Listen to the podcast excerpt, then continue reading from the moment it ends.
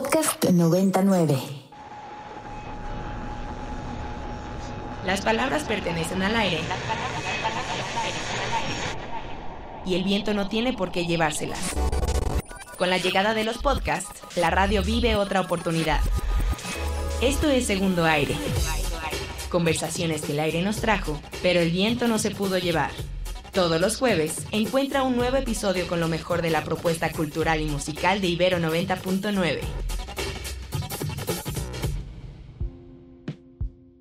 Segundo Aire es un podcast de Ibero 90.9. Mi nombre es Daniel Maldonado y semana a semana me subo a las antenas más altas de la ciudad para hacer este programa, donde ponemos al aire las palabras que el viento no debe llevarse. Estamos arrancando el 2024 y yo no sé ustedes, pero hay cosas que me pasan año con año y que juro e hiperjuro que no me volverán a pasar. Una de ellas es verificar mi coche del año 2000, el 31 de diciembre, a la última hora del día para que no me pongan multa. Es simplemente una experiencia horrible que se redime de alguna manera. Carisma o suerte, no lo sé. Siempre ocurre un accidente feliz o cosa mágica que salva el pellejo del señor Maldonado. La otra que nunca puedo evitar, tener un primero de enero sumergido en el bajón. Perdone usted si generalizo y no es su caso, pero ¿qué será, será, será? Aquello que nos provoca un terrible descenso tras un par de días de buenas fiestas y de tratar de descansar, o incluso puede ser peor, cruda moral, esa que es la consecuencia de haberse portado como diablillo. Y ahí sí, todos hemos estado en los mismos zapatos. Este segundo aire estará dedicado a las cosas mágicas, bajones, accidentes felices y pensamientos que se repiten y repiten en la cinta de nuestra cabeza hasta que se rompe el cassette. En este episodio del segundo aire tendremos a la banda Until the Ribbon Breaks y al cineasta Bruno Santamaría con su película Cosas que no hacemos. Here I am in a country I can't even speak the language, and you somehow have taken almost the secret meaning of the song that was in it from me.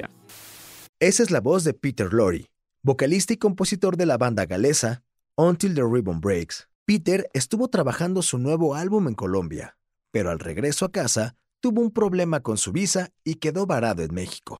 Ahora está frente a Carla Chaboya, quien en los últimos años condujo el en vivo con Carla, programazo de viernes por la tarde, en nuestro 99 del FM. Hablan sobre Everything Else But Rain y el significado que Carla ha interpretado gracias al lenguaje universal de la música. That song was the first song I wrote for the album. Not even just that, it was the first time that I knew I was making an album. Was halfway through making that piece of music. And it's the most vulnerable I've ever been on a song. It's about me getting sober and it's about specifically falling out with someone, a friend, and then it's about forgiveness. And so, yeah, it's a v- very vulnerable thing to say I'm sorry. Pero nos sobraba orgullo y nos faltaba humildad. ¿Se acuerdan que quedamos que este segundo aire sería sobre las cosas mágicas, bajones, accidentes felices y crudas morales? Frente a Carla, Pete nos comparte que esta fue la primera rola que escribió para su nuevo disco. La sobriedad, el reconocer cuando has lastimado a quienes quieres y la vulnerabilidad ante el perdón fueron algunos de los propulsores para componer esta canción. and because what you're doing obviously is hoping that they forgive you but it's not an, it's not up to you and regardless of how someone takes your apology is none of your business so if they say well i don't care i don't forgive you you can't take it back so you, that's the most vulnerable thing you can do is stand in someone in front of someone to, and say i was wrong and that is the experience or at least my experience of getting sober is having to stand whether it's to everyone you've hurt or t- into the mirror and say ah, i was wrong and i'm sorry La conversación entre Carla y Peter a estas alturas ya es muy cálida. Pareciera que llevan años de conocerse. El acto de la radio es mágico, y dos personas que acaban de encontrarse ya hablan profundamente de sus vidas y motivaciones artísticas. Así de mágica es la cotidiana existencia, cuando de pronto coincides con alguien y los proyectos surgen. A Carla no le ha pasado desapercibido el video Everything Else But Rain. La historia es fascinante. Hace años, Pete lanzó una convocatoria para el primer video de la banda. El ganador un director austriaco novato llamado Mark Bertel. Una década después, se encontraron de nuevo en un país distinto al que los vio nacer. Ahora Mark lleva años con una cámara guardada en una bolsa de plástico, registrando todo lo que ha encontrado alrededor del mundo. Atardeceres, árboles, playas, personas. ¿Y qué hacer con tanto material? And so we met up, and he said, Oh, by the way, I've been going around the world with a film camera in a plastic bag, you know, one of these little 16 millimeter Bolex cameras, and just filming people all around the world and nature and animals with no kind of agenda, just because it's what he loved to do and it's his way to connect. And um, and I just was like, what are you doing with that? It's like the most beautiful footage I've ever seen in my life. You know, what are you doing with that footage? And he was like, I don't know. You know, and I was like, um, okay, can I use it? You know, it's- he was so gracious about it and he was excited about that. And so i edited he sent me all this footage and it was so much that that was one of the most difficult edits i've ever mm. had to do because i normally you're wrestling with have you got enough and this was how can I possibly not choose this shot of this ocean at sundown? Mm-hmm. So there, it was just I couldn't believe that I'd been like given the keys to this mm-hmm. thing, and it spoke so much to me about the song. It felt like it was shot for the song. Después de encontrarse de nuevo, decidieron volver a colaborar.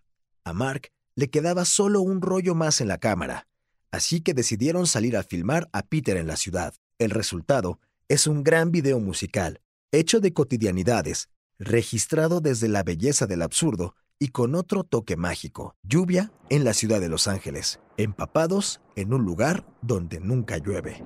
Una colección de accidentes felices que resultan en un producto único.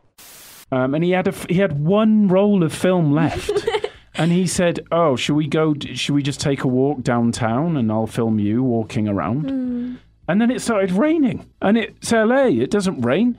Hmm, and I just, yeah, I just, you know, those things. I don't know. I just try to stay out of the way. You know, like if there's something crazy happening, like thank you, and that's, I'll do what I can do. I, you know, call it fate, call it whatever. None of my business. Y hablando de accidentes felices, coincidencias y asuntos de este pequeño mundo, Everything Else But Rain es la rola más reciente de Until the Rhythm Breaks y está hecha en colaboración con Lucius. Ellos se conocieron paseando perros en el parque. but wild and and the whole experience of the record has been like that. Like lucius who are on the song i met her in a dog park.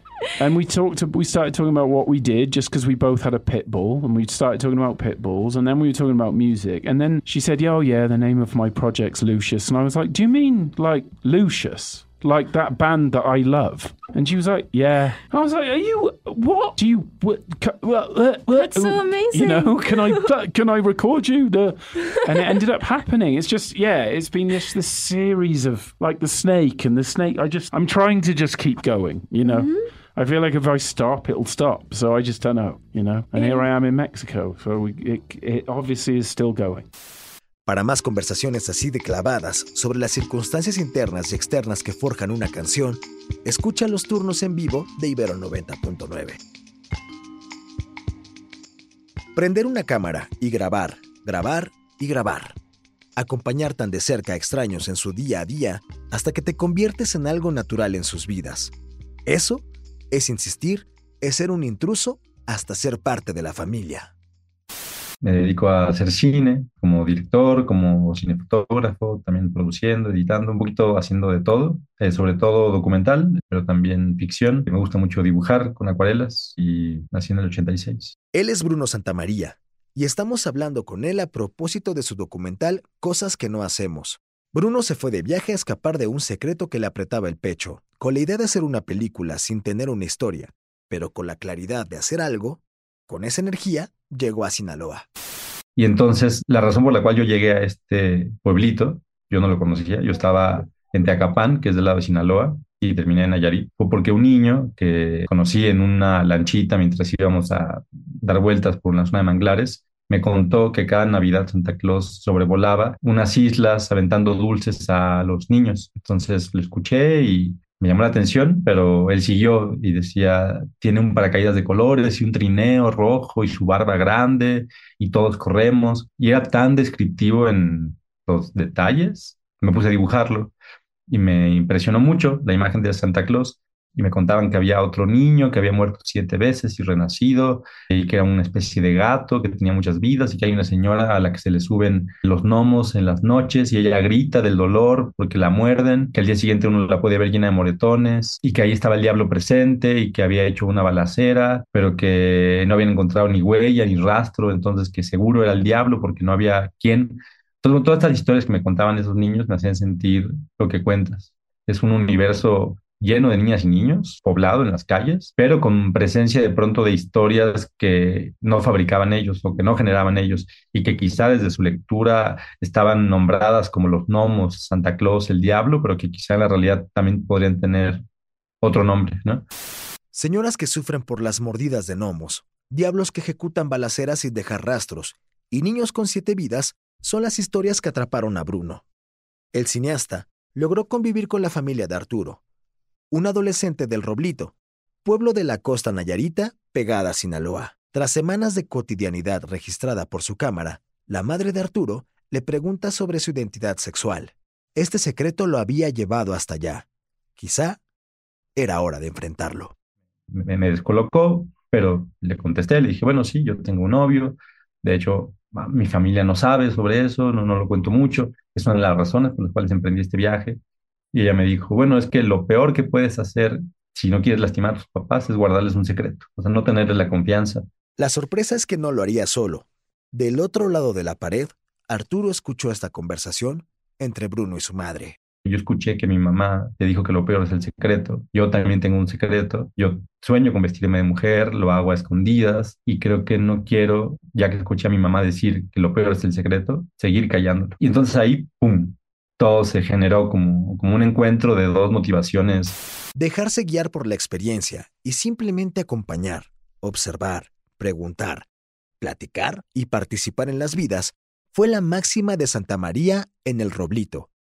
¿Será que la convivencia honesta y cruda, con alguien más o con nosotros mismos, es la única forma capaz de lograr transformaciones importantes? En cosas que no hacemos, Arturo se convierte en Dayanara, y junto a Bruno, acaban con los secretos. Gracias al encuentro de dos universos que se encontraron por casualidad, una vez más, los accidentes felices se sobreponen a los pensamientos recurrentes que nos rompen la cinta. Cosas que no hacemos está disponible en plataformas como Filming Latino.